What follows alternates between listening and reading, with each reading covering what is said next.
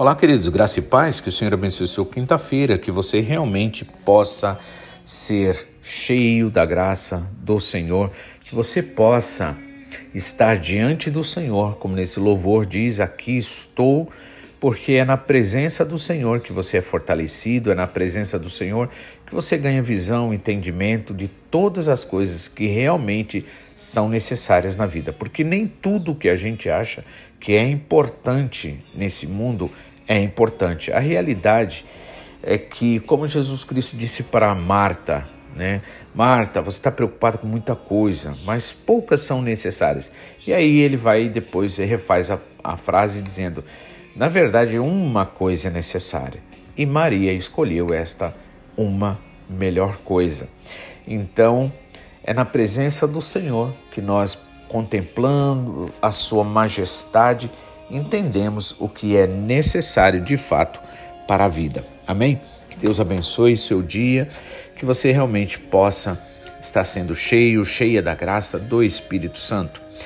Quero dar continuidade na nossa meditação no livro de Tiago, hoje capítulo 4, do versículo 1 ao versículo 3, que fala o seguinte: De onde vêm as guerras e as pelejas entre vocês? Por acaso não vem disto a saber dos vossos prazeres que nos vossos membros guerreiam? Cobiçais e nada tendes, sois invejosos e cobiçosos e não podeis alcançar. Combateis e guerreais e nada tendes. Por quê? Porque não pedis. E depois, pedis e não recebeis, porque pedis mal para gastardes no vosso próprio deleite ou vontade ou prazer. Amém? Então, apenas esses versículos do 1 ao 3, né, que fala desse assunto, né, que é tão comum ao ser humano, a questão de briga, a questão de confusão. A gente sabe que é, no capítulo 5 de Gálatas é falado sobre ah, os frutos, a partir do capítulo 16 e em diante, é falado sobre os frutos da carne e os frutos do espírito. E entre os é, frutos da carne, ou seja, o resultado do que se acredita de fato, né? Pois a gente faz aquilo que acredita. Então, quando eu acredito mesmo de verdade, quando eu creio mesmo em algo, eu acabo fazendo aquilo. Se não, eu não faço, né? E aí a Bíblia, um dos frutos ou um dos resultados desse dessa carnalidade, da carnalidade é o que? É briga, é peleja, é inimizade. Então aqui é, Tiago, eu gosto dele particularmente porque ele questiona e eu acho importante a gente ser questionado, a gente questionar também. Ou seja, também se perguntar. Por exemplo, você nunca vai fazer um autoexame sem fazer perguntas. Então, perguntas elas são fundamentais. É como se fossem né, uma roda que vai levando você mais para frente, vai levando você a uma mudança. Então, primeira questão que a gente precisa responder é a essa pergunta: de onde vêm as guerras e as pelejas entre vocês? Né? Temos que parar, temos que pensar, temos que analisar. E é o que eu digo: o inimigo não quer que você pare e pense. Por quê? Porque ele sabe que se você parar e pensar, refletir, se você usar da razão que Deus deu para você, a capacidade de raciocinar, de querer, né? Vamos dizer assim, é, juntar os pedacinhos desta, ou separar para entender os pedacinhos dessa confusão toda aí, o que, que vai acontecer? Você vai ver que você não tem razão para ficar com tanta raiva. Você pode até não gostar de uma coisa, você pode não gostar da outra, mas a realidade é que você é um ser pensante e Deus te deu capacidade para você pensar, para você raciocinar. É por isso que é preciso a gente responder perguntas. Você já percebeu uma coisa, ou em você, ou numa outra pessoa, que quando muitas vezes a pessoa é questionada ou você é questionado, questionada, é, você muitas vezes não quer abrir a boca e falar. E você já parou para pensar o porquê disso? A realidade é porque a gente sabe que a resposta está na nossa boca, que a, a solução muitas vezes de um problema está na nossa boca, como diz Romanos capítulo 10, né? É, a palavra está na tua boca, né? ou seja, a fé no coração, a palavra na boca, a crença verdadeira no coração, mas a palavra na boca. Então muitas vezes a gente evita de dar a resposta, por quê? Porque nós sabemos que nós vamos nos encrencar. Em que sentido? O nosso orgulho vai ser furado, em outras palavras.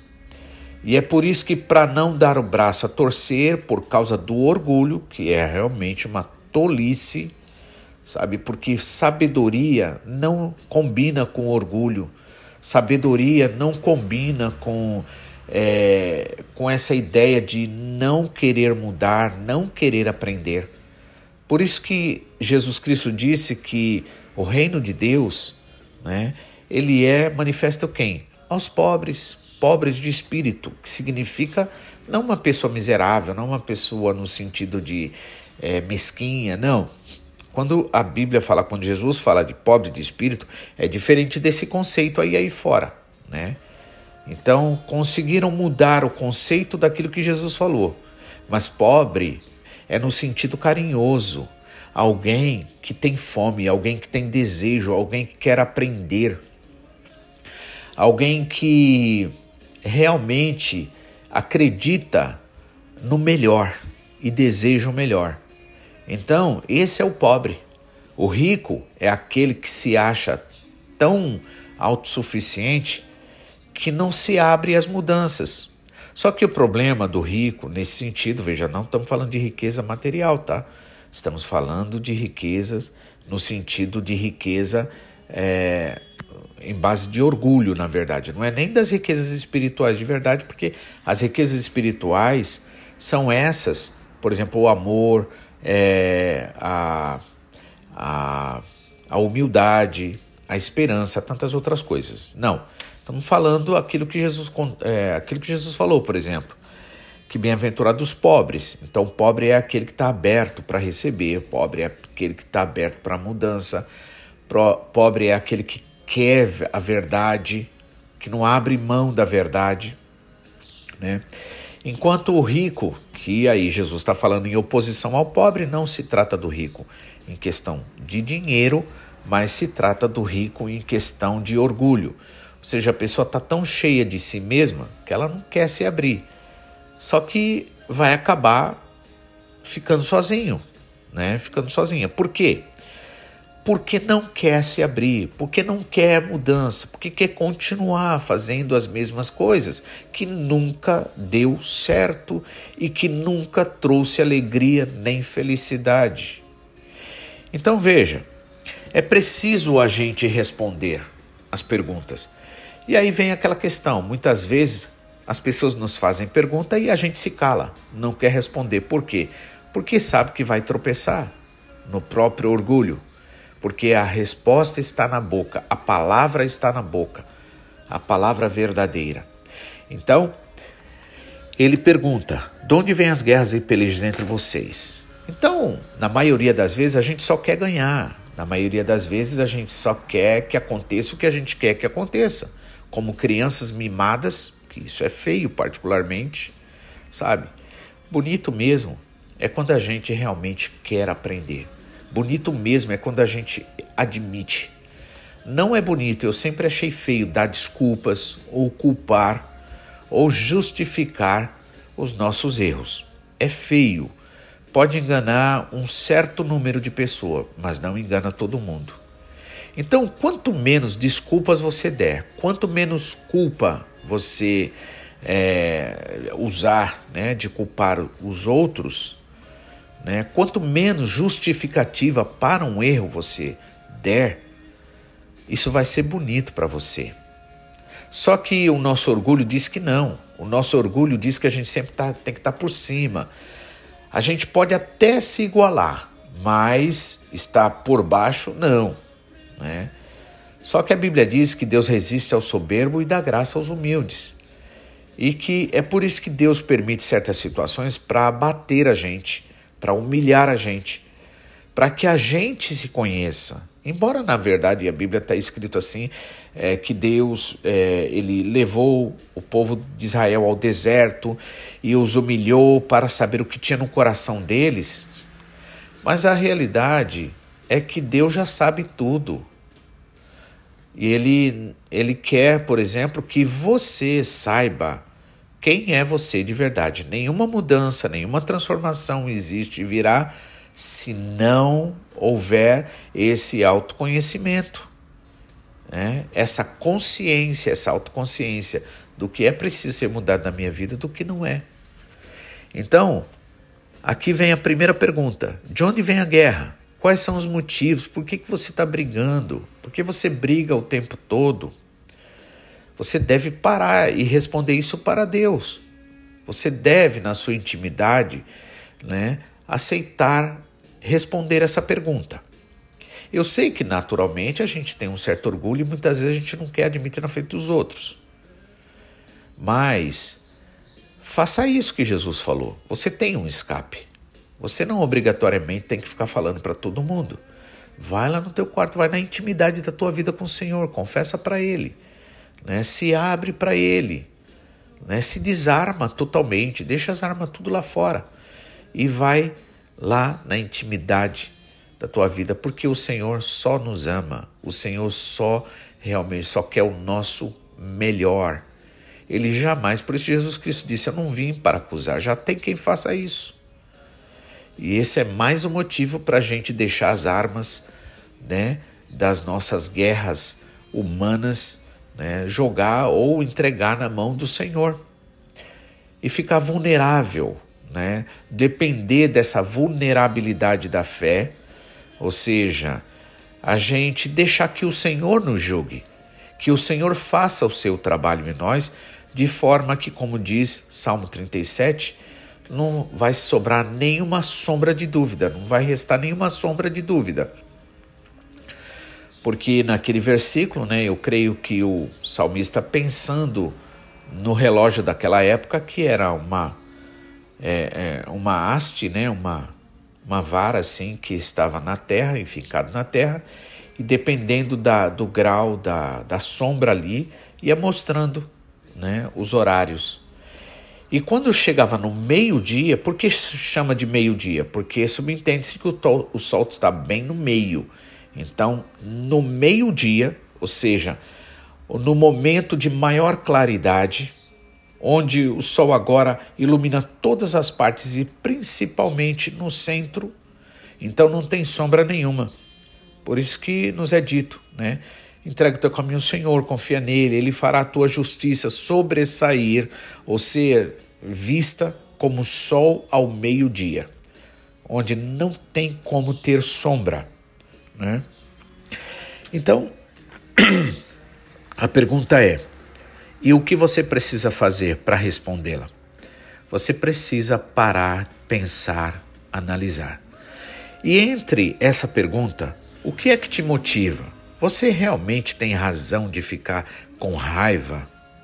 Você realmente tem motivo para reclamar tanto, para ficar falando mal, pensando mal, olhando mal? Você tem razão para isso? Tem que parar e pensar, né? Tem que também responder algumas outras perguntas. O que isso te leva? O que isso ajuda você? Isso ajuda você a mudar? Que tipo de mudança vem a partir desses pensamentos, desses sentimentos? A gente viu no versículo, é, o último versículo 18 do capítulo 3 desse, de Tiago aqui, né? um versículo acima desse primeiro do 4, que diz assim: O fruto da justiça é semeado na paz, para os que exercem a paz, exercitam, melhor dizendo, a paz. Né? E também diz que a ira do homem não faz acontecer a justiça de Deus. Deixa eu ver aqui qual foi o versículo. É... Bom, eu não estou vendo agora, mas é, creio que é no capítulo 3 mesmo. De qualquer forma, você precisa parar e pensar o que, que você tem ganhado com isso? O que você ganha com isso? Quantas vezes você já fez do que fez e qual foi a mudança que aconteceu na sua vida? Então está na hora de dar um próximo passo, está na hora de entrar numa nova etapa daquilo que o Senhor tem para fazer na sua vida, uma mudança, uma transformação na sua vida. Para que você seja como uma árvore boa, frutífera, que dá bons frutos, que não só apenas tem folha, as folhas são boas, dá aquela sombra, ajuda né, no calor, é gostoso, deixa bonito o lugar, mas o mais importante de uma árvore é o fruto, porque no próprio fruto também é gerado a semente. Então, de onde vêm as guerras e as pelejas entre vocês? E agora ele mesmo já dá o um indicativo. Porventura não é, é, não vem disto, a saber, dos vossos prazeres, deleites, né? Que nos vossos membros guerreiam. Ou seja, mas que tipo de prazer é esse? Com certeza são prazeres que não é prazer em Deus, na lei de Deus, na vontade de Deus. São prazeres produzidos por esse mundo. Por exemplo, dinheiro, fama, reconhecimento, né? É, aprovação dos outros e tantas outras coisas. Então, é, esses sentimentos guerreiam dentro de você. Então, o conflito, na verdade, está em você. Parte dentro de você. O que, que Romanos capítulo 5 diz no primeiro versículo? Diz assim: olha, justificados, pois, ou seja, quem nos justifica é o Senhor. Justificados, pois, pela fé, através da fé, temos paz com Deus. E paz é, na verdade, ausência de guerra ou ausência de conflito. Né? Então, porventura não vem disto a saber dos vossos prazeres que guerreiam nos vossos corpos, nos vossos membros, nos seus corações, na sua mente, cobiçais e nada tendes, ou seja, trabalha, trabalha, faz, faz, tenta aqui, tenta ali, mas não consegue absolutamente. Por quê, irmãos? A gente não tem prazer. Não é as coisas do mundo que dá prazer a gente. Não é fazer a vontade da nossa carne ou dessa criancinha mimada que quer sempre fazer o que quer e bem entende, que é feio, você sabe, todo mundo sabe disso. Todo mundo gosta de ter um filho, uma filha que seja educado, que seja educada, né? Alguém que sabe respeitar as pessoas, alguém que não faz birra, que não fica fazendo coisa feia na frente dos outros. Mas para isso é preciso o quê? Educação. E eu não falo dessa educação aí do mundo, eu falo da educação espiritual, porque as pessoas falam tanto da educação aí do mundo, irmãos, e hoje não tem, nunca existiu um mundo mais educado, mais educado do que o de hoje, quando se trata de escolaridade. Só que pare e pense numa coisa: nunca se viu um, mundo tão egoísta, tão é, maligno quanto se vê no mundo de hoje. Então a resposta não está nessa educação aí fora, a qual eu também não desprezo a educação fora. Particularmente eu gosto, como profissional eu gosto. Mas eu digo na questão da educação espiritual. Mas como, como poderá o mundo ter educação espiritual se desprezou a Deus? E como você, que se diz crente, evangélico, cristão, seja lá o que for, né? Como você poderá manifestar bons frutos se você buscar viver uma vida à parte de Deus? Se você, mesmo dizendo que crê em Deus, mas a sua atitude é totalmente diferente. Como posso eu dar fruto do Espírito, fruto que não há condenação, porque contra o fruto, de, contra o fruto do Espírito não há nada, não há lei. Né? Porque são atitudes que dão vida, que emanam vida, saúde, transformação, renovação, né? Então, por acaso não é disso a saber dos vossos prazeres? Então, questione os seus prazeres. Eu estava dizendo semana passada que é tão comum as pessoas questionarem a palavra de Deus, mas pouco questionam os seus sentimentos, as suas atitudes, né? E pouco questionam as coisas aí do mundo. E eu estou falando de pessoas que se dizem crentes. Né? Por isso que crente todo mundo é, e o diabo é o mais crente de todo, como diz também em Tiago. Então, é preciso questionar que tipo de sentimento é esse? Isso vai me levar a algum lugar de bom? Né? Quantas vezes a gente fez ou deixou de fazer né, alguma coisa e de que vale a pena a gente fazer tudo o que a gente quer e bem entende? Cobiçais e nada tendes, o resultado é esse. É fazer, fazer, fazer, ou nadar, nadar, nadar e morrer na praia, como diz o ditado. Cobiçais e nada tendes, sois invejosos e cobiçosos e não podeis alcançar. Combateis e guerreais e nada tendes. Por quê? Agora vem, né? Porque não pede. Porque não pede a Deus, porque não depende de Deus, porque não fica na dependência de Deus. Quer fazer por conta própria, quer viver do jeito que quer e bem entende. E aí o resultado é uma árvore seca, sem vida, sem alegria, que acha razão para reclamar de tudo quando uma pessoa como uma árvore plantada junto a ribeiros de água, mesmo na situação de dificuldade e problema, ela encontra um motivo para agradecer ao Senhor. Mas, Senhor, olha, aconteceu isso, mas graças te dou, porque não aconteceu aquilo outro. Graças te dou, Senhor, porque. E aí você tem mil e uma razão para agradecer ao invés de reclamar.